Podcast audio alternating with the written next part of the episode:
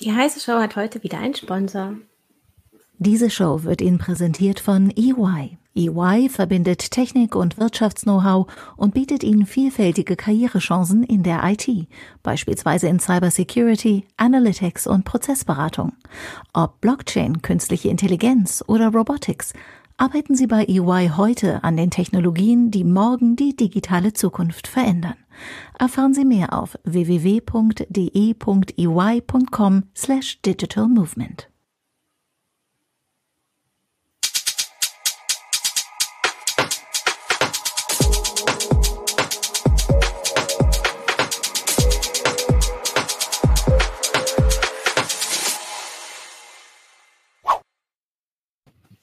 Hallo, herzlich willkommen zu einer neuen Heise Show. Wir wollen uns heute mit dem Thema faltbare Smartphones und neue Flaggschiffe beschäftigen. Mit dabei ist einmal Jürgen Kuri aus dem Heise Online Newsroom. Hallo, grüß euch. Ich bin Christina Bär aus dem Heise Online Newsroom und als Gast haben wir dabei ähm, Jörg Wirtgen aus dem Mobilressort der CT. Hallo Jörg. Hallo. Und äh, ja, du musst uns Rede und Antwort stehen. Und meine ganz freche Frage ist, warum brauche ich denn jetzt schon wieder ein neues Handy? Ich habe mir 2018 zuletzt so ein Flaggschiff gekauft, wie es so schön heißt, ein Samsung Galaxy S8. Und ich bin eigentlich noch ganz zufrieden. Brauche ich was ja. Neues? Nö. Nö, braucht man nicht. Sendung zu Ende. Also, Aber wenn ich, sagen wir mal, ich lasse das runterfallen und ich habe so ein schönes Spider-Upgrade, was gäbe es dann für mich in diesem Jahr? Also die Smartphones, die High-End-Smartphones sind schon richtig cool. Eigentlich braucht man, es, es ändern sich Details äh, gegenüber den alten High-End-Smartphones. Äh, das S20 hat die bessere Kamera als das S8, ist ein bisschen schneller, das Display ach nö, das war beim S8 eigentlich schon fast genauso gut. Ähm, eigentlich muss man nur ein neues kaufen, wenn man wirklich mit Details unzufrieden ist. Also wenn man merkt, dass es langsam geworden ist, und das ist beim S8 jetzt noch nicht der Fall, ähm, oder äh, wenn die neuen Kameras doch das mehr können an vielleicht Zoom-Faktor oder an Qualität, was man haben möchte. Äh, wenn einem der Speicher nicht mehr reicht und die Cloud irgendwie nicht aushilft, dann braucht man Neues. Oder wenn man irgendwie mit dem Akku auch nicht mehr so richtig klarkommt. Der ganze Rechts Rest sind Details.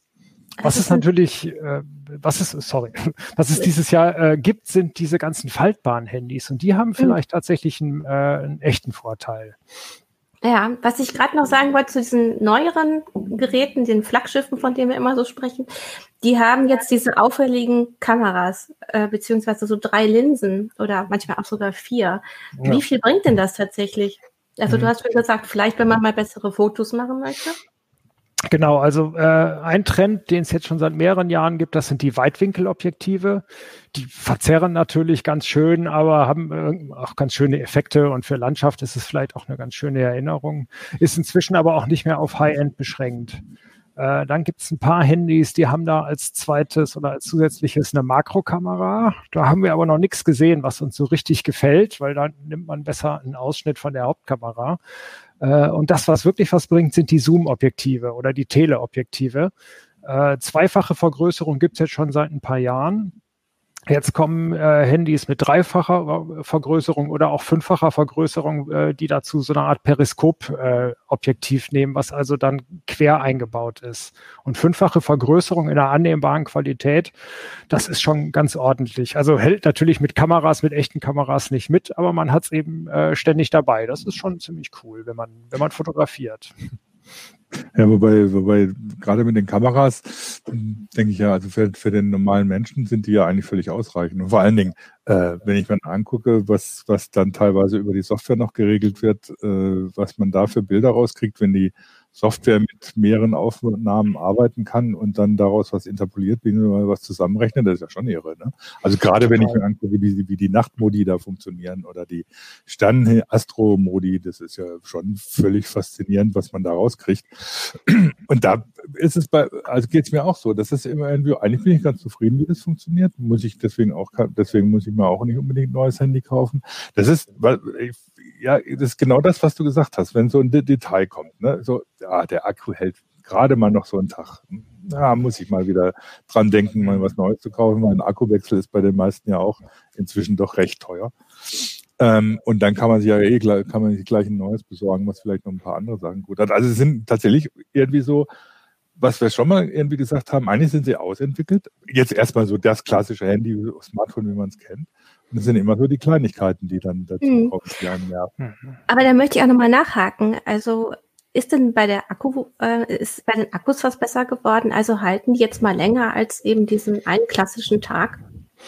es gibt schon länger Handys, äh, wo sie auch durchaus der Akku, wo der Akku auch mal zwei Tage hält. Also das hängt sehr damit äh, auch äh, davon ab, was man wirklich damit äh, macht, wie oft man die Kamera nutzt, wie oft man das Display vor allem einschaltet. Aber äh, richtig dramatisch äh, viel wird es nicht. Also für einen Wochenendtrip würde ich das Ladegerät immer mitnehmen, dass sie mal sicher drei, vier Tage halten. Äh, also es gibt einzelne Geräte, da geht das schon so, äh, aber die muss man dann auch extra danach aussuchen und im High-End-Bereich gibt es da eigentlich nichts. Ne? Ähm, ja, meine Frau wundert sich immer, dass äh, mein Rucksack so schwer ist, weil da nicht nur das Ladegerät, sondern auch noch die Powerbank mit drin ist. Stimmt, und die Powerbanks sind genau das, wo man dann auch äh, jedes Handy dann doch wieder zu quasi beliebig langer Laufzeit genau, äh, ja. verhelfen kann. Das ist ja quasi ja, der Ersatz für die austauschbaren Akkus. Ja. Aber was mir, was mir in den letzten Jahren, also weil jetzt so mit dem Smartphone sind wir jetzt ja schon einige Zeit unterwegs, auch aufgefallen ist bei den Akkusachen, dass die Anwendungen schon sehr viel besser geworden sind. Also wenn ich mir angucke, dass ich heute mit, mit meinem Smartphone ewig Musik hören kann, ohne dass der Akku irgendwie vor sich überhaupt nur zuckt oder so. Das war vor ein paar Jahren auch noch anders. Das heißt, da haben sie an der Software natürlich auch viel gedreht. Ne? Ja, an der Software und auch an den Prozessoren. Da macht mhm. sich tatsächlich bemerkbar, dass diese Prozessoren mehrere Kerne haben, die äh, nicht mehr alle gleich äh, stromhungrig sind. Äh, jetzt gibt es halt, äh, also eigentlich alle alle Handys haben mittlerweile Prozessoren mit mindestens zwei bis vier stromsparenden Kernen. Und äh, die sind schnell genug, um Musik oder Videowiedergabe oder was auch immer im Hintergrund hinzukriegen. Und die saugen nicht ganz so sehr am Akku. Und dann sind nur noch ein oder zwei superschnelle Kerne da, die den Akku genauso schnell wie früher leer ziehen würden. Aber die sind nur noch ein paar Minuten an am Tag. Mhm. Wenn denn jetzt mal so ein Akku trotzdem ausgelutscht ist, wie man so schön sagt, ähm, kann man die noch tauschen bei den neuen High-End-Geräten? Jein. Also so einfach wie früher, Deckel auf, neuer Akku rein, das geht gar nicht mehr. Also mhm. doch, also bei drei, vier Handys am Markt geht es vielleicht noch. Aber bei fast allen Handys kann man sich an die Werkstatt oder an den Hersteller äh, wenden und nachfragen, ob es da was gibt. Und mhm. bei vielen Handys ist es noch einfach möglich. Und das so einmal in der Lebensdauer des Handys zu machen, den neuen Akku einbauen zu lassen, das weiß ich nicht, kostet so 20 bis 100 Euro, je nach Aufwand, das Gehäuse aufzukriegen. Oder bei einigen wenigen Geräten kann man es auch noch selber schrauben. Das lohnt sich durchaus, da mal nachzufragen. Also hier mhm. sieht man vielleicht auch den größten Fortschritt bei den Akkus. Gar nicht so sehr, dass sie dann ein, zwei oder drei Tage halten, sondern dass die Maximalkapazität über die Jahre nicht mehr ganz so stark mhm. sinkt wie früher. Früher war ja nach zwei, drei Jahren äh, irgendwie alles hin, wenn man Pech hatte. Und heute sehen wir Handys, die auch nach vier, fünf Jahren noch irgendwie 70 Prozent ihrer alten Laufzeit haben, so dass man da irgendwie gar nicht großartig Angst haben muss. Dann halten sie halt noch, äh, naja, einen Tag, wenn sie vorher zwei mhm. Tage gehalten haben. Und das reicht meistens immer noch so für die letzten Jahre der Lebensdauer. Ich finde das ganz interessant, wenn man jetzt hier auch die Kommentare unserer ZuschauerInnen sieht. Ähm die sagen, sie sind mit älteren Geräten noch sehr zufrieden. Und das, wenn was ein Grund ist für einen Tausch, dann ist es eben der Akku. Ähm, hier kommen aber auch Kommentare, ob nicht 5G auch ein Grund wäre zu wechseln. Haben denn die neueren High-End-Geräte diesen Standard schon? Ja, schon lange. Also Apple waren jetzt die letzten, die da nachgezogen sind. Bei den anderen ist es schon in die äh, äh, geringeren Klassen reingezogen. Wir sehen jetzt die ersten Handys für 300 Euro, die 5G haben. Ähm, es ist tatsächlich einer der wenigen Vorteile, die man noch hat. Äh, aber gerade auf dem Handy bringt 5G gar nicht so viel. Hm. äh, beziehungsweise. Kannst du erklären, wieso? Also die Vorteile von, von 5G sind eine höhere Übertragungsgeschwindigkeit. Die braucht man einfach nicht am Handy. Schon das, was mit LTE geht, das reicht für 4K-Filme in 3D-Sound, was man schon am Handy gar nicht von Full-HD-Filmen unterscheiden kann. Ähm, diese niedrigere Latenz, die bringt irgendwie nichts und die wird im äh, Mobilfunk Netz auch noch so gar nicht gebracht. Also es sind andere 5G-Anwendungen, die von den Technikvorteilen mehr profitieren. Wenn ich zum Beispiel ähm, äh, zu Hause meinen Router nicht per Kabelinternet, sondern per, äh, äh per LTE bisher im Internet habe, dann bringt 5G natürlich was. Aber im Handy ist es kein großer Vorteil. Es bleibt eher so dieser äh, ähm, hintenrum Vorteil, sobald 5G ausgebaut ist, da wo man wohnt oder wo man sich häufig äh, aufhält, dann hat man einen riesigen Vorteil. Gerade weil äh, mit 5G auch viele Ecken ausgebaut werden, die mit LTE schlecht oder sogar nur mit HSDPA ausgebaut werden. Da macht 5G einen Vorteil, aber nicht am Handy selbst, sondern eher in der Infrastruktur. Aber macht äh, fürs Handy spielt es dann nicht auch noch eine Rolle, also welche Frequenzen überhaupt unterstützt werden, weil die Provider bauen ja unterschiedlich aus und nicht jedes Handy unterstützt jede Frequenz, die der Provider für 5G benutzt. Das ist ja auch noch so ein Problem bei 5G, ja. wo ich eher sagen würde, naja, noch, noch mal ein bisschen abwarten. Ja, das waren aber eher die 5G-Handys der ersten und zweiten hm. Generation. Wir sind ja jetzt schon bei der dritten Generation quasi. Die sind da ein bisschen besser. Aber in der Tat, da muss man noch ein bisschen drauf achten. Das war aber beim Anfang von LTE und beim Anfang von UMTS äh, das Gleiche, dass die ersten Chips, die sowas konnten, die haben die Hersteller rausgehauen, ohne dass alle Frequenzen unterstützt waren. Ähm, und so ist es jetzt auch wieder. Aber jetzt sind wir zum Beispiel beim, äh, bei, bei Snapdragon. Bei den Snapdragon-Prozessoren kommt jetzt der 765G mit integrierten LTE, äh, mit integrierten 5G und äh, das ist jetzt deren dritte Chip-Generation oder vierte oder zweite, man weiß es ja nicht so genau. Ähm, der kann eigentlich alle Frequenzbänder, die hier in Deutschland unterstützt werden. Wir haben hier in Deutschland noch ein bisschen die schwierige Situation, dass äh, manchmal die äh, Stationen nicht in echt 5G laufen, sondern dass äh, ein Teil der äh, Infrastruktur und manchmal auch des Uplinks noch über LTE laufen. Und dann hat man eine etwas kompliziertere technische Kombination, die dann auch nicht von jedem Chip unterstützt wird. Also im Zweifel sollte man vorher nochmal genau nachfragen, ob das eigene Handy auch äh, mit dem eigenen Provider zusammenläuft.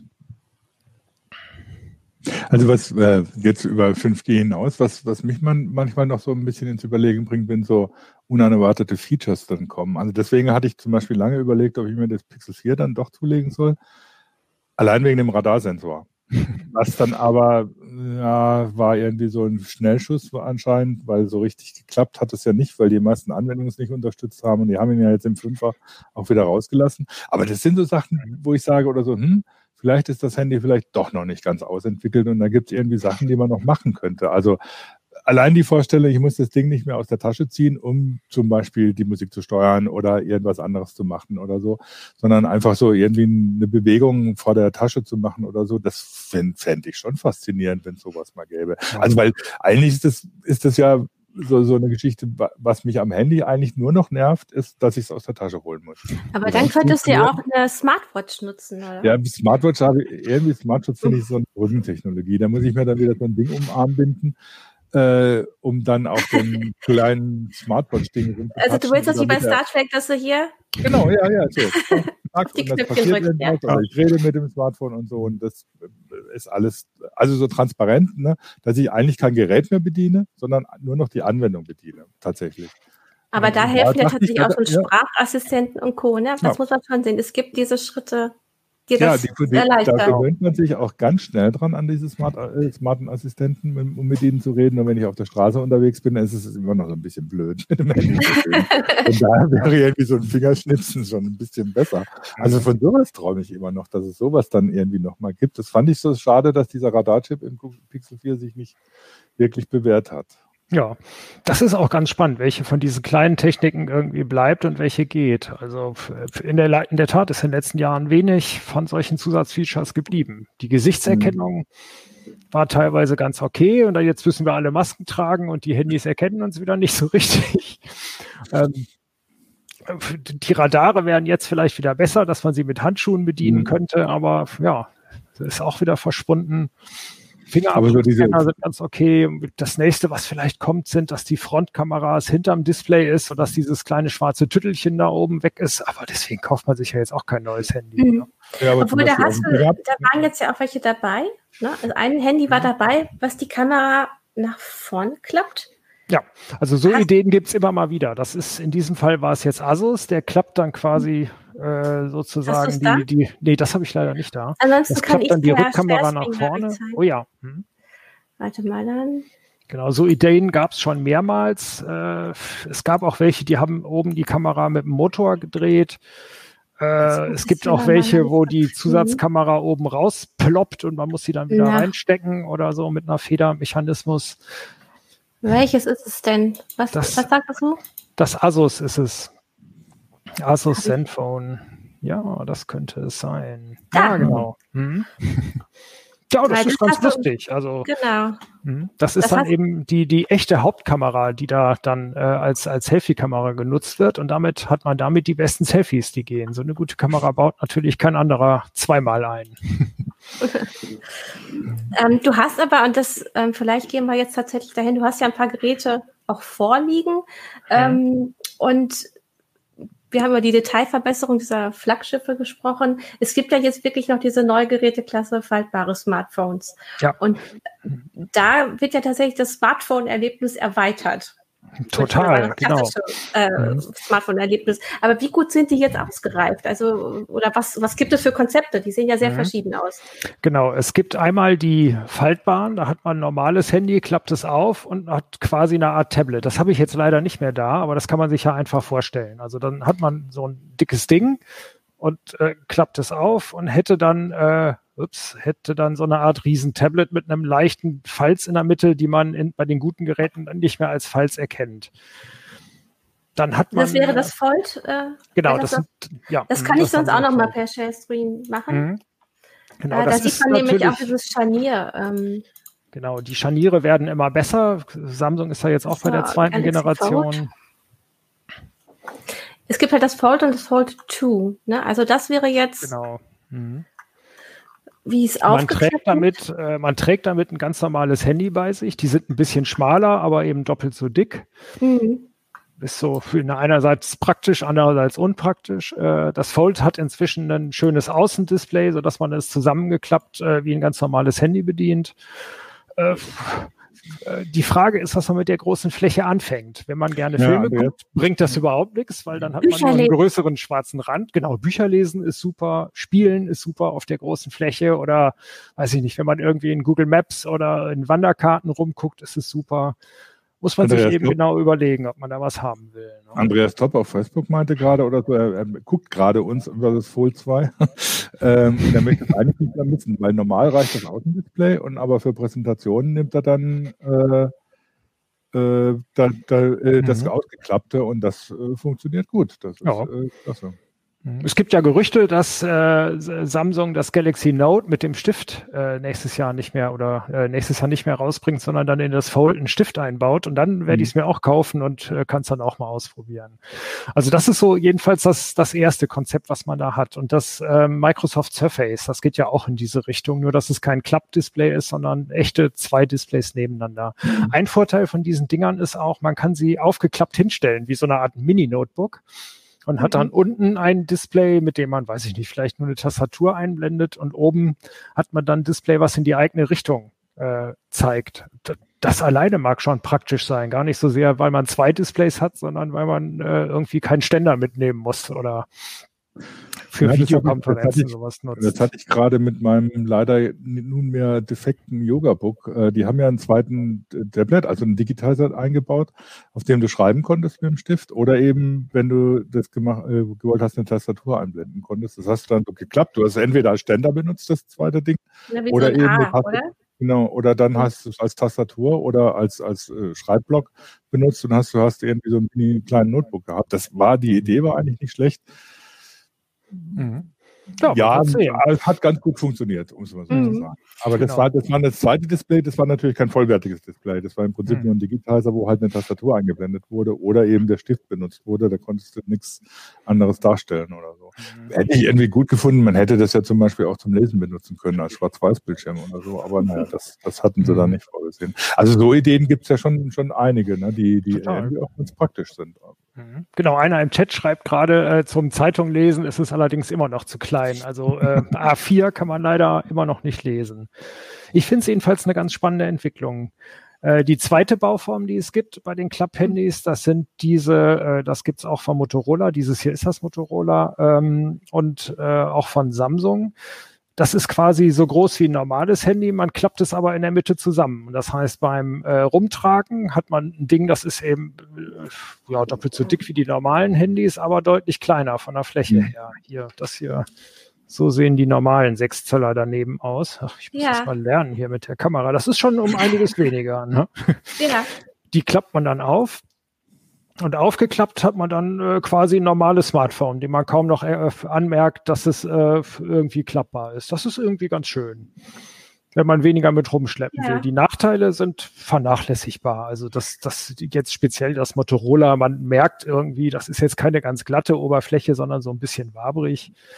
Aber egal im Endeffekt. Also wenn man nicht so auf High-End äh, Wert legt, sondern darauf, dass es in der, in, der, in der Tasche klein aussieht, dann sind diese Dinger also ganz cool. Und sie bedienen sich so ein bisschen. Ja, genau. Ja. So eine Hemdtasche oder ist das schon ja, zu schwer? Zieht schon ganz schwer? schön runter. Ja? Also äh, sind die generell schwerer als die anderen Smartphones durch ähm, ja. Allein durch die Mechanik sind sie ein bisschen schwerer, äh, aber liegen so in einer ähnlichen Größenordnung. Aber für normale Hemdtaschen eigentlich viel zu schwer, finde ich.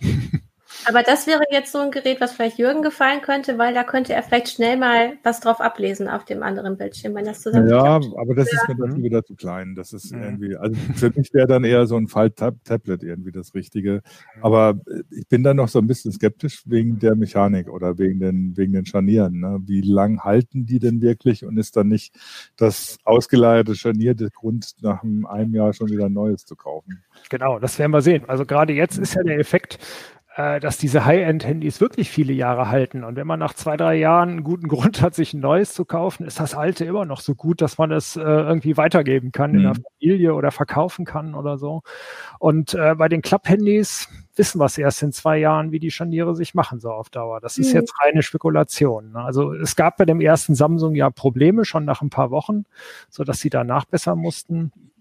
Mittlerweile hört man da eigentlich nicht mehr so viel. Die scheinen das ein bisschen besser im Griff zu haben. Aber in der Tat, wie es nach zwei, drei Jahren mhm. aussieht, das kann jetzt noch kein Mensch sagen, so richtig. Und wie auch die Displays das mitmachen? Oder so sagt man, die Displays halten das gut aus? Wahrscheinlich sind die Displays gar nicht so sehr das Problem, sondern eher mhm. die Scharniere oder auch Dreck, der dazwischen kommt. Stimmt, es ist nicht mehr so hermetisch äh, versiegelt. Ja, genau. ne? Werden wir Dann sehen. hat das auch nicht genau. mehr diese Sicherungsklasse, die man ja bei einigen Handys hat, dass sie auch mal länger ins Wasser fallen können. Ist das bei denen dann auch wahrscheinlich alles? Ähm, die dürfen noch nicht ins Wasser fallen. Genau. Da muss man ein bisschen besser aufpassen.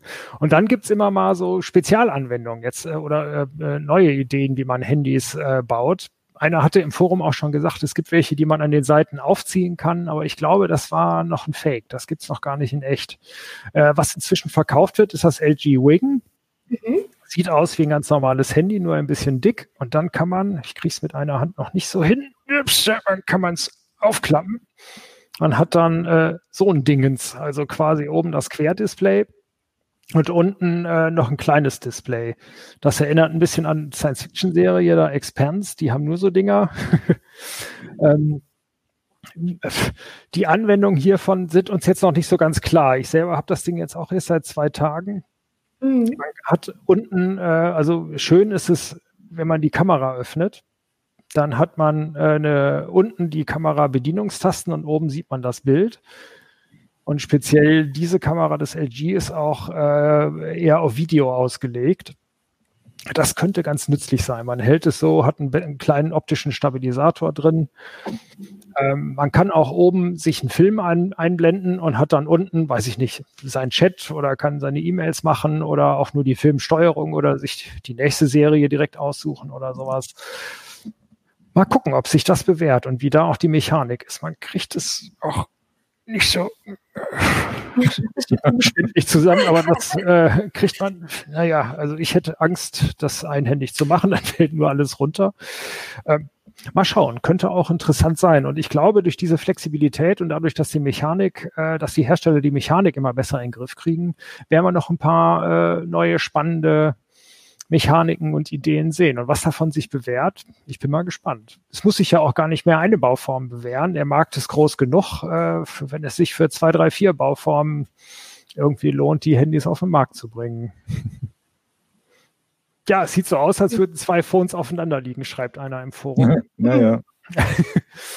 ähm, und ob jetzt LG in der zweiten äh, Variante mal irgendwann oder in der nächsten Generation dieses Oberteil ein bisschen dünner hinkriegen könnte. Also das scheint unnötig dick zu sein. So richtig viel Technik muss da ja eigentlich gar nicht mehr drin sein. Außer, ja, vielleicht ist wirklich, ja. steckt auch die Angst dahinter, dass es sonst äh, zu fragil wird. Ja. Aber ähm, hier ja. schreibt äh, Holsten Barber, hat äh, via YouTube geschrieben, ähm, es gäbe noch das New Oppo Rollscreen Smartphone. Sagt ihr das was? Ja, äh, da kann man, äh, da ist das äh, Display aufgerollt und man kann es so rausziehen, aber ich glaube, das war auch nur eine Studie. Ich glaube, das, also mhm. kaufen kann man zumindest noch nicht. Und ähm, diese Konzepte, dass man ein Screen hat wie bei einem äh, E-Book-Reader, der dann nochmal auf der Rückseite ist, das gibt es aber immer noch. Oder ist das jetzt komplett vom Markt verschwunden? Das äh, hatte eine Firma mal gebracht, eine russische Firma, mhm. und schon in der zweiten oder dritten Variante haben sie dann hinten ein Farbdisplay gebaut und inzwischen sind sie ganz verschwunden. Das kann aber auch eher wirtschaftliche Gründe haben. Die Idee war eigentlich ganz cool.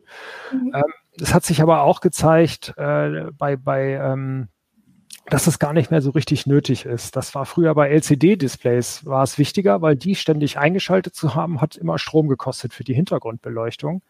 Mittlerweile haben die meisten Smartphones aber OLEDs und da brauchen tatsächlich nur die eingeschalteten Pixel Strom. Und wenn man ähm, hier einfach ein Handy hat, was immer nur die Uhrzeit anzeigt oder mal die nächsten Termine oder sowas, das braucht kaum Strom. Ähm, mhm. Und dann braucht man keinen E-Ink-Display mehr.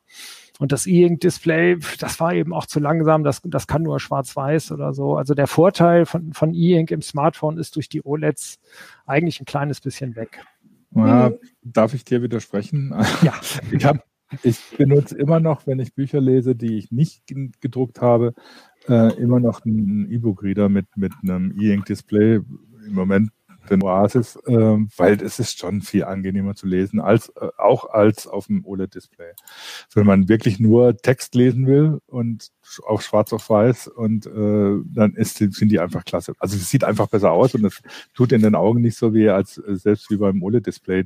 Das merkt man schon, wenn man viel liest, äh, dass, dass die OLED-Displays die Augen schneller ermüden als ein E-Ink-Display. Von daher habe ich immer noch so einen Reader. Ne? Also für, den benutze ich aber nur für Bücher. Ne? Das, das war irgendwie auch mal eine Vorstellung von mir, dass ich dachte, ideal wäre doch so ein Tablet, das zwei Bildschirme hat, ein E-Ink-Display und ein normales OLED-Display und dann benutzt du das, was gerade am besten dafür ist. Aber das hat sich irgendwie, dieser Idee hat sich leider niemand angenommen. Das stimmt. Zum Lesen ist E-Ink besser, ja. Mhm. Es hatte gerade jemand gefragt, ob wir das Rollphone zeigen können. Ich habe jetzt gerade mal gesucht, wir können es nicht so einfach einblenden. Da müsste man andere Videos einblenden. Äh, und du hast es leider nicht vorliegen, ne, Jörg? Ähm, also da müsste man sich, müsste man nochmal. Ja, ja, ich glaube nicht, dass es das schon gibt. Aber wie kann man sich das vorstellen? Dass es wirklich wie so ein, wie eine Rolle ist, die man so, wie so eine Pizzateigrolle, die man aufmacht? So ungefähr, ja, so hatte ich das auch gesehen, ja. Und dann braucht man allerdings eine komische Mechanik, die das Ganze stabil mhm. und ausgerollt hält. Und äh, naja, es ist noch nicht fertig. Gut. Ja, wobei, wobei da komme ich wieder zurück auf das, was, was ich am Anfang schon mal gesagt hatte, was, was äh, ein, ein Zuschauer auch erwähnt hat. Es gibt ja inzwischen allein schon so Bluetooth-Freisprechdinger, die sehen aus, sehen aus wie so ein Star Trek-Badge. Äh, das, ich finde das irgendwie komisch, auch mit den Faltdisplays oder so. Das ist ja alles gut und schön und es hört sich interessant an und für mich manche Anwendungen bestimmt sinnvoll. Aber so richtig mein Problem mit dem Smartphone löst es das nicht. Ich muss dann eher noch mehr damit rum, rumvorwerken, so wie du es gerade bei dem LG mit dem Querdisplay gezeigt hast, also um dann irgendwie was damit machen zu können. Aber eigentlich will ich nicht am Handy rumvorwerken, sondern was damit machen, also die Anwendung steuern.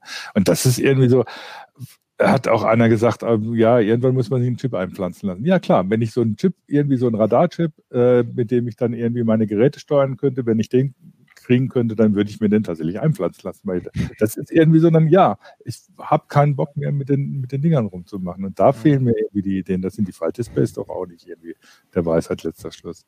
Obwohl ich, ich finde die Faltdisplays halt wirklich spannend, wenn man sich eine Geräteklasse sparen möchte. Also man muss nicht das Tablet und das Smartphone haben, sondern jetzt wie bei dem Fold, man kann es einfach aufklappen zum Tablet. Ähm, und äh, diese, dass man das Handy auch kleiner machen oder das Smartphone kleiner machen kann, finde ich auch nicht schlecht, wenn man zum Beispiel viel verreist oder viel unterwegs ist. Ne? Einfach, dass man es ja. besser verstauen kann. Also ich sehe da auch ähm, die Nische. Die hat schon ihre Berechtigung. Ich glaube auch in der Kombination, also das, Handy alleine niemand benutzt, ja, oder wenige Leute benutzen ausschließlich ein Smartphone, sondern man hat ja immer noch irgendwie was anderes, sein mhm. PC, sein Tablet oder sein Notebook. Und dadurch, dass die Smartphones mehr Bauarten haben, kann man da in der Kombination vielleicht auch was Besseres machen. Die Leute, die ständig ihr Notebook mitschleppen, für die ist vielleicht ein, äh, ein kleiner faltbares Smartphone genau das Richtige, weil die gar nicht so hohe Anforderungen haben. Und genau, Leute, plus Tastatur oder so, ne? Also so eine externe Tastatur, die sind ja, ja. auch ähm, echt mini mittlerweile. Mhm. Ja, oder genau. wenn ich kann, kann mir auch vorstellen, dass, dass dieses Lenovo Fold, was, was Sie jetzt vorgestellt haben, was ziemlich teuer ist und auch nicht, nicht wirklich in Stückzahlen wohl produziert werden soll. Aber das ist ja auch eine Vorstellung. Das ist ja ein Tablet, das ich auseinanderfalte in ein größeres Tablet und wo ich die eine Seite auch als Tastatur benutzen kann. Oder ich klemme mir eine, eine äh, echte physische Tastatur drüber und so. Das könnte ich mir ja fast schon als Notebook-Ersatz vorstellen. Also das ist schon Fall, eine, ja. Idee, wo in, in, wie das geht. Mhm. Der Kollege Florian Müßig hat es, glaube ich, auch schon zu Hause im Homeoffice und testet gerade dran rum und ist auch ganz zufrieden. Stimmt. Und Volker mhm. Weber hatte es ja für Heise Online auch schon getestet. Ja. Ne? Ja. Mhm. Ja, Wie teuer sind denn diese Geräte gerade? Weil ja auch einige mhm. sagen, es ist ja sicherlich auch kostenspielig. Leider, leider, ja. Also das äh, Galaxy Fold, das war jetzt dieses, wo quasi so, so ungefähr 7 Zoll Dis, äh, Displays so geklappt werden. Das kostet, glaube ich, über 2000 Euro, wenn ich es richtig mhm. im Kopf habe. Dieses Motorola ist ein bisschen günstiger, liegt so um die 1500, wenn ich es richtig im Kopf habe, aber das ist äh, gerade für die gebotene Hardware auch viel zu viel natürlich. Ne? Also die für das für das Scharnier und das das klappbare Display zahlt man viele viele Hunderter als Aufpreis. Ne? Das ist hm. Was wir auch jetzt, als wir vorhin noch über die normalen äh, Top-Smartphones gesprochen haben, natürlich nicht erwähnt hatten, war Apple Ne, ein äh, iPhone, das neuere, die iPhone 12 Pro zum Beispiel, die liegen aber natürlich, sind ja auch nicht so ganz günstig. Also da ist der Schritt ja gar nicht mehr so weit. Ja, von Apple gibt es ja noch nichts Faltbares. Das wird bestimmt ja, 4000 Euro. Ne? Aber überlegt, wo die Flaggschiffe quasi enden und die Faltbaren anfangen. Jemand, der, der das Geld eher übrig hat, kann natürlich genau. was zum Spielen und Ausprobieren natürlich äh, schon leisten. Total, genau. Also die, die High-End-Phones, die äh, empfehlenswert mit dieser High-End-Ausstattung, die gehen, glaube ich, so bei 600, 800 Euro los und dann geht so bis 1200 oder Apple noch ein bisschen weiter hoch. Ähm, und die Faltbahnen liegen noch mal da drüber dann, ja. Das sind jetzt aber dann auch alles Android-Geräte, ne? Äh, die äh, bis auf die iPhones, ja. ja. Bis auf die, also ja klar, die genau. iPhones, genau. die ja keine Foldables haben. Aber jetzt, wenn wir über, nur über die klappbaren sprechen, das sind dann immer nur Android-Geräte. Okay. Ja. Mhm. Genau, einer hat im Forum noch was er, erwähnt. Es gibt äh, ein paar andere klappbaren, die sehen ja aus wie die alten Nokia Communicators, also wie so ein Mini-Notebook. Die haben unten wirklich nur eine Tastatur, darüber dann das Display und von außen vielleicht noch so ein Bedienungsdisplay. Von Cosmo gibt's das zum Beispiel.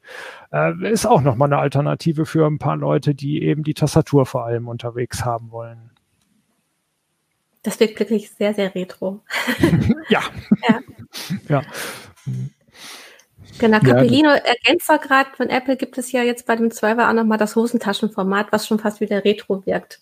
Ja. Ähm, sind denn alle äh, neueren Flaggschiffe äh, ich, Entschuldigung, dass ich das Wort heute so häufig benutze, äh, sind die alle sehr, sehr groß? Also von der Bildschirmdiagonale sind, äh, gibt es da ja. noch irgendwie Unterschiede? Weil eine Zeit lang gab es ja doch mal eher kleinere und dann größere mhm. Geräte, also eine mhm. größere Bandbreite. Ja, es, äh, im Android-Bereich ist es eigentlich hauptsächlich Sony noch, die kleinere Geräte bauen, aber inzwischen sind die kleinen Sonys auch so groß wie vor ein paar Jahren die High-End-Geräte.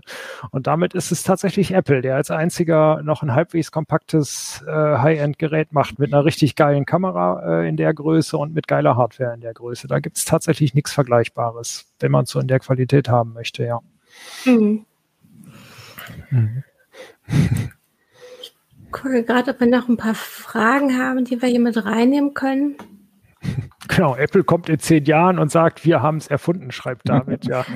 Ich meine, so sie haben natürlich, wenn sie das Konzept wieder so gut umsetzen, dass man sagt, so, jetzt macht es richtig Sinn, äh, dann können sie das natürlich auch für sich beanspruchen. Ne? Nicht es erfunden zu haben, aber ja, es tatsächlich aber, den perfekt umgesetzt zu haben. Ja. Das, das wiederum, das können sie ja hervorragend, ja. Ja, und meine Wünsche werden wohl so schnell nicht in Erfüllung gehen. Sir Fax meinte auch, naja, bis das bezahlbar und praxistauglich ist mit den einpflanzbaren Chips, das erleben wir vielleicht nicht mehr. Er würde es auch nutzen, äh, genauso wie ein Display in der Brille oder in der Kontaktlinse. Das ist auch so eine meiner großen Enttäuschungen, dass mit der Google Glass nichts geworden ist, wirklich. Beziehungsweise, man weiß es nicht, da wird ja immer noch entwickelt. Ich behaupte ja immer noch, Apple wird irgendwie, ja gut, dieses Jahr jetzt nicht mehr, aber spätestens nächstes Jahr eine AR-Brille vorstellen. Und Google arbeitet da weiter auch noch dran. Da bin ich auch noch hoffnungsvoll, dass das irgendwie ein Interface ist, was, was dann was bringt. Aber so, mhm. das normale Smartphone wird uns wohl noch sehr lange begleiten. Mit, ja. von mir aus mit Faltdisplay auch. Mhm. Die ganzen anderen Ideen sind ja nicht so richtig erfolgreich. Also die mhm. Smartwatches werden zwar immer besser, aber um das Handy in der Hosentasche zu lassen, sind sie irgendwie dann doch wieder zu klein und im Winter muss man sich eh die Handschuhe ausziehen und sie unter der Jacke wieder hervorkramen, äh, den Arm. Da hat man auch das Handy rausgezogen. Und genau, das, was in der Brille äh, eingebaut ist, das ist alles noch nicht so gut. Ein Kollege hat äh, letztens nochmal, ich weiß den Namen nicht mehr, sich eine Brille anpassen lassen tatsächlich, die es ins mhm. Glas äh, reinprojiziert. Und da ist mhm. wirklich das Problem, dass man sich das anpassen lassen muss. Und die Brille muss dann auch ganz exakt sitzen und darf nicht auf der Nase verrutschen. Und nur dann bekommt man ein vernünftiges Bild. Also ja. da haben wir noch sehr viele Generationen vor uns, bevor das funktioniert, leider. Finde ich auch cool. Mhm. Das ist wirklich sehr interessant. Ähm, genau, von VR. hat er das hier in Deutschland machen lassen oder war er im Ausland dafür? Äh, er war in den USA da. Das ist mhm. auch schon ein halbes Jahr mindestens her, dass er das mal ausprobiert. Also als man noch reisen durfte. Ich glaube sogar ein Jahr ist es inzwischen her. Ich, ähm, weil es ist auch banal, aber ich muss auch gerade daran denken, dass wir ja momentan mit den Masken als Brillenträger auch immer Probleme hat oder jetzt im Winter. Also wenn man da quasi seine ganze Technik verstaut hätte und dann ist man in den Wintermonaten unterwegs, dann zwischendurch ist dann einfach, naja, dann ist auch eben auch das beschlagen. Es ist banal, aber es passiert natürlich. Ne? Genau, ähm, genau. An, an solchen Sachen scheitert es dann wahrscheinlich auch. Vielleicht ist das genau der Grund. Das Smartphone kann man immerhin zu jeder Jahreszeit benutzen und, und in jeder Situation. Und das dann nicht. Genau, Jörg mhm. Y schreibt im Forum von VR, hört man auch nichts. So ist es tatsächlich, das scheint sich irgendwie für Spiele ganz gut zu etablieren und ähm, ab und zu finden jetzt Veranstaltungen in VR statt. Das ist ein ganz anderes Thema, mit Smartphones ja eigentlich nicht so viel zu tun. Hm. Mal gucken, ob das was wird. Da haben wir jetzt auch äh, ein paar ganz interessante Erfahrungen gemacht. Ja, für Smartphones oder eben auch diese äh, schlauen Brillen wäre wieder nur Augmented Reality interessant. Hm. Und ich ja. meine, da haben wir ja auch mit, ähm, ach, wie heißt das Spiel? Jetzt komme ich, ich habe es auf der Zunge liegen. Pokémon mit den Go. kleinen Viechern, die man. Pokémon Go. Pokémon Go, genau.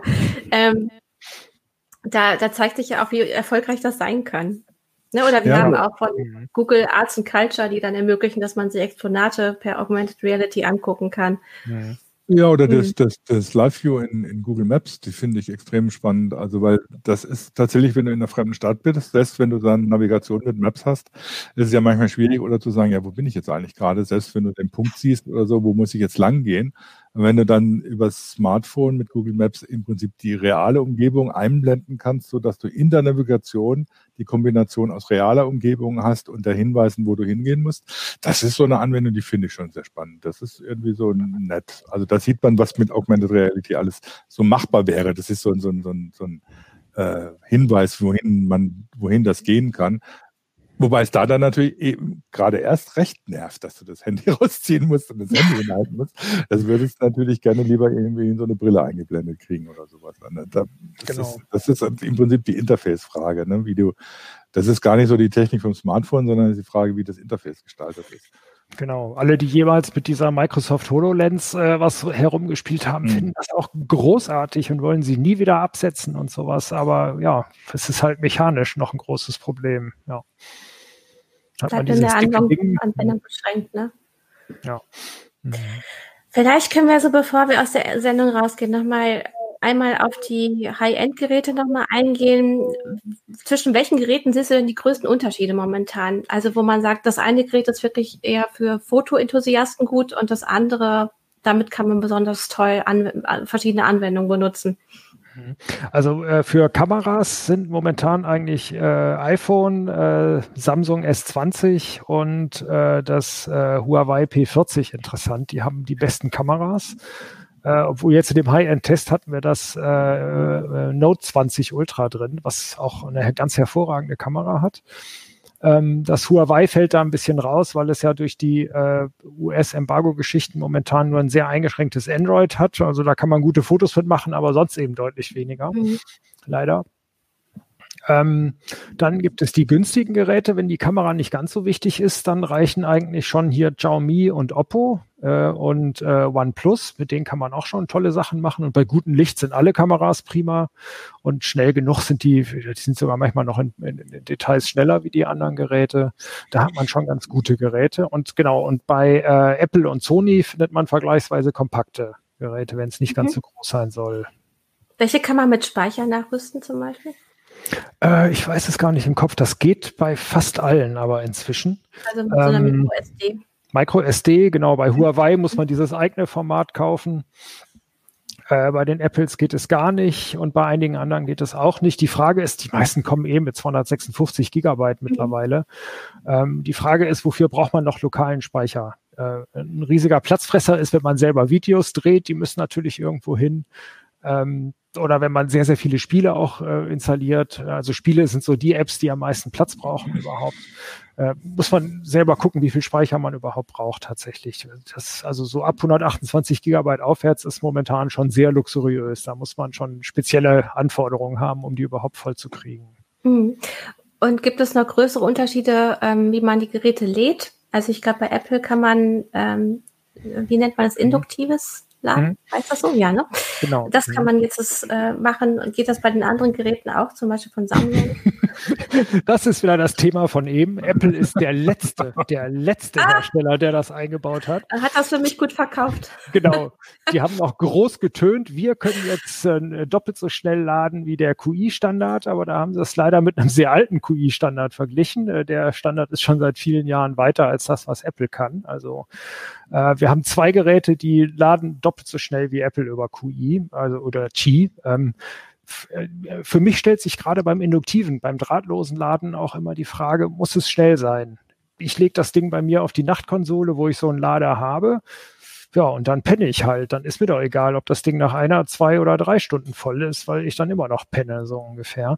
Ähm, ein bisschen Unterschiede gibt es tatsächlich beim normalen Drahtladen. Es gibt äh, Schnelllader, die irgendwie in einer halben Stunde tatsächlich voll sind. Äh, und äh, der, äh, die normale Laderate liegt so bei ein bis zwei Stunden, bis das Handy wieder voll ist, mhm. was für die meisten auch ausreichen dürfte. Ein bisschen gucken muss man jetzt ähm, mit den Netzteilen. Äh, Apple hat ja angefangen, gar kein Netzteil mehr beizulegen. Das werden andere auch machen. Und äh, schon lange nicht jeder Hersteller hat das Schnellladenetzteil im Angebot. Also möglicherweise können die Handys schneller laden als das mitgelieferte Netzteil, sodass man sich noch eins kaufen muss. Andererseits ist der ganze Kram sowieso äh, mehr oder weniger zueinander kompatibel, sodass man einfach zu Hause mal anschließen kann, was man schon hat an Ladegeräten und mhm. guckt dann halt, wie schnell es funktioniert. Genau, ich wollte jetzt gerade noch mal hier auf ähm, auf Capellino eingehen, der nämlich auch fragt, äh, wie ist das denn jetzt noch mit Sof Software-Updates? Äh, wo hat oder welcher mhm. Hersteller hat da die Nase vorn? Wir haben ja auch schon, ihr habt auch mal Tests gemacht mit Geräten, die schon mal ein bisschen älter waren, so dass man sehen konnte, wie lange werden die versorgt, wie lange kann man auch die Hardware noch pflegen lassen vom Hersteller. Ähm. Genau, das hat zwei Aspekte. Tatsächlich ist Apple einer oder eigentlich der Hersteller, der am längsten Updates liefert, vor allem Sicherheitsupdates für die Geräte, viele Jahre lang, irgendwie für mindestens drei, eher so vier, fünf, sechs Jahre. Äh, bei Android gibt es das bei einigen Herstellern auch. Zumindest drei Jahre, manchmal auch vier, fünf, selten sechs. Also da hat Apple die Nase vorn, das kann man schon deutlich sagen. Ähm, ein bisschen ist die Frage, ob man die Updates braucht. Die andere Seite ist, dass äh, gerade bei Apple sich die Leute immer beklagen, ich habe auf meinem alten iPhone irgendwas, jetzt das neue iOS irgendwas und zack ist alles so super lahm, dass ich es gar nicht mehr bedienen kann. Gut, da gab es ja auch schon sogar Prozesse, ne? Ähm, ja. wo dann ähm, Apple nochmal nacharbeiten musste, eben weil man auch das Gefühl hatte, das ist so eine geplante Obsoleszenz, man möchte die Leute äh, zu den neuen Geräten treiben, indem man sie die alten künstlich ausbremst. Ja. Ähm, hier war auch noch eine andere Frage, nämlich wie ist das mit Software, die von den Herstellern bereitgestellt wird, um zum Beispiel Daten zu übertragen? Ist das überhaupt noch so wichtig? Ähm, früher hat man zum Beispiel Samsung Keys oder sowas benutzt um hm. Daten so, auf den PC zu übertragen. Hm. Gibt es da noch Vergleichbares oder hat sich das auch schon überlebt? Kompliziertes Thema im Endeffekt. Äh, das kann man schon gar nicht mehr allgemein sagen, weil da ganz viele, viele verschiedene Daten auf den Handys drauf sind. Eigentlich, die kurze Antwort ist, nein, es funktioniert nicht mehr. Die mhm. etwas längere Antwort ist, ähm, dass man bei, also einer der ganz großen Nachteile, wo Android nicht auf die Füße kommt, ist das Update, äh, Quatsch, äh, das Backup von den Geräten. Was bei Apple hervorragend funktioniert, ist, man macht ein Komplett-Backup, entweder auf den eigenen Rechner oder in die Cloud, wenn man sich traut, schließt das neue iPhone an und zack, sieht alles so aus wie vorher. Diese Lösung gibt's bei Android gar nicht. Mhm sondern da muss man dann eben einzeln wieder rumfummeln und sich alles angucken. Und gerade weil die Daten so extrem unterschiedlich sind, die Mail liegt hier, seine Termine da und dann hat man noch einen Netflix-Account und Bankkonten und äh, Fotos und Musik und so, ist das schon eine komplizierte Geschichte. Wir machen gerade so einen Artikel zum Umzug von Android auf iOS und das ist schon ganz schön viel mhm. Kleinarbeit, weil man sich im Endeffekt jede App einzeln angucken muss, sind da erhaltenswerte Daten und wenn ja, wie kriege ich sie rüber? Für manches ist es total easy und für manches geht es eben gar nicht. Hm. Ich würde auch sagen, wenn man nicht so viel Angst davor hat, ähm, Daten zu synchronisieren und sie einmal durchs Netz zu schicken, wenn man das übers Netz macht, ähm, dann kann man eigentlich sehr viel direkt retten. Und dann hat man ja auch einen großen hm. Datenaustausch zwischen, zwischen ähm, PC und äh, Smartphone zum Beispiel. Mhm. Äh, Jürgen sagt auch, ne, du nutzt ja auch viel Google Drive. Ne? Ja. Also wenn man damit keine Probleme hat, das muss man äh, eben wissen, ob man da Datenschutzprobleme für sich sieht oder nicht, dann ist das wesentlich auch einfacher geworden als früher. Mhm. Genau, und man kann auch tatsächlich andere Clouds nehmen. Äh, man kann auch welche sogar von iOS und Android dieselben Clouds nehmen, wenn man eine findet, die datenschutzkonform ist oder die so mit den eigenen Kriterien übereinstimmt, äh, kann man das auch herstellerübergreifend bei allen Geräten einrichten. Also man ist äh, bei Android-Geräten gar nicht darauf angewiesen, alles in die Google Cloud zu schmeißen. Mhm. Äh, eine, eine Sache, da wollte ich, sorry, nochmal ja, kurz klar, drauf eingehen. Einer schreibt im Forum, mhm. äh, man kann das Schnellladen auch abschalten und das soll den Akku schonen da würde ich mittlerweile sagen, lassen Sie sich von Ihrem Akku nicht mehr terrorisieren. Das ist, glaube ich, inzwischen gar nicht mehr so wichtig. Die haben alle Schutzschaltungen und alles Mögliche. Die halten sowieso vier, fünf Jahre. Äh, also da ist der Komfort schon das Interessantere. Auch gerade, wenn man bei den meisten Geräten dann doch zumindest einmal den Akku tauschen kann in der Lebensdauer. Also du meinst, es ist auch softwareseitig geregelt, dass die eben ab einem bestimmten Prozentsatz ähm, akkuschonend weiterladen. Wie es ja. zum Beispiel in Elektroautos auch. Ja, gemacht. ganz genau. Also die, mhm. also man kann tatsächlich so einen so einen Akku auch kaputt laden, indem man ihn zu schnell lädt oder äh, am Ende weiterlädt oder komplett leer laufen lässt. Das ist aber bei den aktuellen äh, Smartphones oder auch bei Notebooks und den meisten anderen Geräten gar nicht mehr möglich, weil sozusagen da noch mal eine Akkuschutzschaltung dazwischen ist, sodass genau dieses Tiefentladen oder die, mhm. dieses Überentladen gar nicht mehr geht. Ja, Aris Belz fragt ähm, über Facebook, ist Überhitzung beim Laden noch ein Thema? Da gab es ja Samsung, ich glaube Note 7 war es, was so ähm, sehr publikumswirksam häufiger in Flammen aufgegangen ist. Ja. Zum Glück ist das momentan überhaupt kein Thema mehr. Die Geräte werden alle ein bisschen warm und ja, wenn man sie tief in die Tasche steckt und da laden würde, würden sie vielleicht auch überhitzen, aber selbst da sind auch Schutzschaltungen eingebaut. Also wir merken das vor allem bei den QI, also bei den Qi-Ladegeräten, die ein bisschen mehr Abwärme haben, weil es induktiv übertragen wird, dass da die Geräte deutlich wärmer werden äh, und äh, sich manchmal eben abschalten und dann eben gar nicht mehr laden oder langsamer laden. Da würde ich mir nicht so große Sorgen machen. Also ein bisschen kritisch ist natürlich, wenn man nicht geeignete Kabel nimmt und wenn man nicht geeignete äh, Netzteile nimmt. Dann sollte man zumindest beim ersten Laden mal so ein bisschen gucken. Ja, das, äh, das mit den Kabeln ist ein gutes Stichwort. Das habe ich auch schon gemerkt. Ne? Also wenn man irgendwie meint, man könnte bei den USB-Kabeln ein paar Cent sparen, wenn man irgendwie so ein Billigding nimmt, das merkt man dann irgendwann schon, dass da irgendwie teilweise dann gar nichts mehr passiert, wenn man es anschließt. Also USB ist da manchmal immer noch extrem empfindlich, auch was die Kabelqualität angeht. Ähm, eine andere, andere, Anmerkung noch, was NCC 1701 gemeint hat, mit dem Backup bei den, bei den Android-Geräten. Das stimmt grundsätzlich, was du gesagt hast? Außer du bleibst beim bei einem der großen Hersteller. Also was weiß ich, wenn du ein Samsung hast und kaufst ein neues Samsung, dann hängst du die beiden zusammen und dann passt das. Äh, bei, bei den Pixels von Google geht es auch. Also bei, ich habe auch schon Pixel untereinander gewechselt. Und die hast du tatsächlich über ein USB-Kabel zusammengehängt, äh, hast eine Software gestartet und danach war das neue Handy im Prinzip ausgestattet wie das alte. Aber auch da war noch Nacharbeit notwendig. Da war dann irgendwie die Zwei-Faktor-Authentifizierung, musstest du irgendwie neu registrieren und pipapo. Also es ist nicht so, dass das alles wirklich komplett problemlos klappt, selbst bei solchen, solchen Anwendungen. Ganz genau. Und ich finde es immer schade, wenn man sich so auf einen Hersteller, von einem Hersteller einschließen lässt. Mhm. Also da Lösungen zu finden, dass man immer mal wieder schnell wechseln könnte, finde ich da viel interessanter. Ja. Zum Beispiel für Zwei-Faktor-Authentifizierung gibt es ja was, der, die kann man äh, inzwischen bei Diensten speichern oder in Apps ja. speichern, sodass man das auch problemlos übertragen kann aufs nächste Gerät. Ist das eigentlich jetzt auch schon Standard, dass man überall mit dem Fingerabdruck ähm, das äh, Smartphone Jein. Das, das war tatsächlich Standard. Das hat sich schnell, das ist eine von diesen kleinen ähm, mhm. Erweiterungen, die sich sehr schnell durchgesetzt haben. Das ist eine sehr komplizierte, äh, eine sehr komfortable Sache, genau. Äh, es lassen inzwischen einige Hersteller wieder weg. Mhm. Und tatsächlich ähm, man kennt das ja vielleicht von früher. Hier haben wir so ein Ding, wo tatsächlich ein Knopf unter dem Display war. Da war dann der Fingerabdruckscanner drin und alles funktionierte. Aber jetzt kommen eben Geräte, wo vorne, ups, jetzt geht es nicht an, wo vorne nur Display ist. Da ist gar kein Platz mehr für den Fingerabdruckscanner. Ne, der ist dann nach hinten gewandert auf die Rückseite. Das war mhm. Murks. Äh, einige bauen den in den Einschalter, sodass man das hier von der Seite machen muss. Und äh, einige bauen den ins Display ein so dass das von unten durchstrahlt. Ähm, und einige bauen gar keinen mehr ein, sondern verlassen und, sich dann komplett auf die Kamera. Also das ist äh, tatsächlich eher eine Technik, die wieder weniger wird bei den Handys. Gut, das wollte ich nämlich gerade fragen. Haben Sie sich dann eben auf die Kamera verlassen mit der Gesichtserkennung, was ja dann in diesem Jahr mit den vielen Masken komplett eine Sackgasse mhm. gelaufen ist. Mhm. ist ja. Da gibt es auch zwei Techniken. Also die einige verlassen sich sozusagen darauf, die ganz normale Selfie-Kamera mit einer Gesichtserkennung äh, zu verknüpfen. Ist eben ein bisschen unsicher, mhm.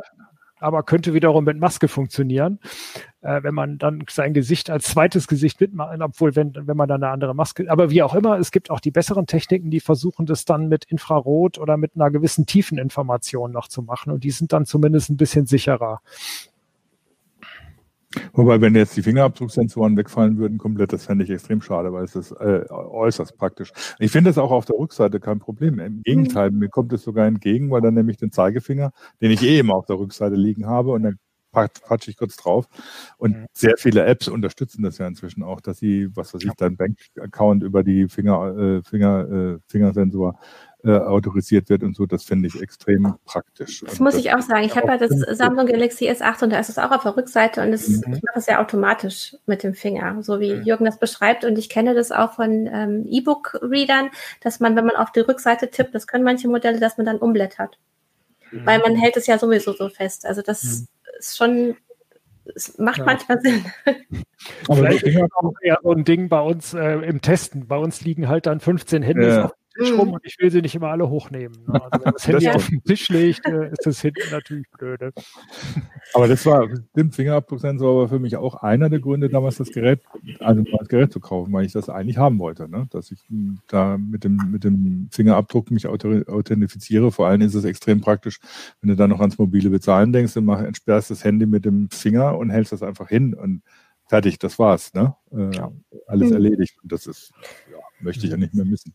Genau, ein Leser schreibt gerade, es gibt ja auch die Iris-Erkennung und die äh, wäre natürlich ein Ausweg. Wenn die Kameras mhm. gut genug sind, dass sie ins Auge reingucken können, dann funktioniert es mit Kamera, mit Brille und äh, mit allem. Äh, eine Alternative ist übrigens auch noch, äh, dass man das Gerät oder sein Handy entsperrt lässt, äh, wenn man irgendein anderes Bluetooth-Gerät in der Nähe hat. Eine Smartwatch zum Beispiel oder ein Fitness-Tracker oder sowas. Das wäre auch noch eine ganz schöne Alternative. Hilft aber dann wiederum nicht, wenn man in die Banking-App rein will. Genau. Mhm. Gut, ähm, also ich glaube, man sieht, es ist wirklich sehr viel möglich mittlerweile mit den Geräten. Ähm, sie, äh, auch gerade die ähm, High-End-Geräte sind, ähm, ja, mit denen kann man einfach wirklich viel machen. Ne? Also das sind wie kleine Computer oder Notebooks, wenn man dann sich noch eine Tastatur da dranhängen kann, kann man die fast schon damit ähm, ersetzen. Die Foldables, äh, die werden sich weiterentwickeln, da gucken wir auch weiter drauf. Wer mehr zu den High-End-Geräten wissen möchte, kann in der CT nachgucken. Da, da wurden nämlich welche getestet, da kann man was zu den Benchmarks erfahren und äh, wie die Akkuleistung ist, also wie ihr die getestet habt. und auch über die Foldables steht da was drin. Ich äh, sage vielen Dank in die Runde. Und ich sage äh, auch allen Zuschauerinnen und Zuschauern danke, auch für die rege Teilnahme. Und wir sehen uns dann in der nächsten Woche. Und da werden wir so einen kleinen Jahresrückblick wagen. Und wenn ihr ein Thema habt, was ihr dort gerne ähm, besprochen haben wollt oder was wir erwähnen sollen, irgendeine Technik, die ihr auch super spannend fand dieses Jahr oder ein Thema, dann könnt ihr uns das gerne schreiben. Dann nehmen wir das gerne in die Sendung mit auf. Und äh, ja, wir hoffen auch, dass ihr in der nächsten Woche rege dabei seid. Also vielen Dank und macht's gut. Ciao.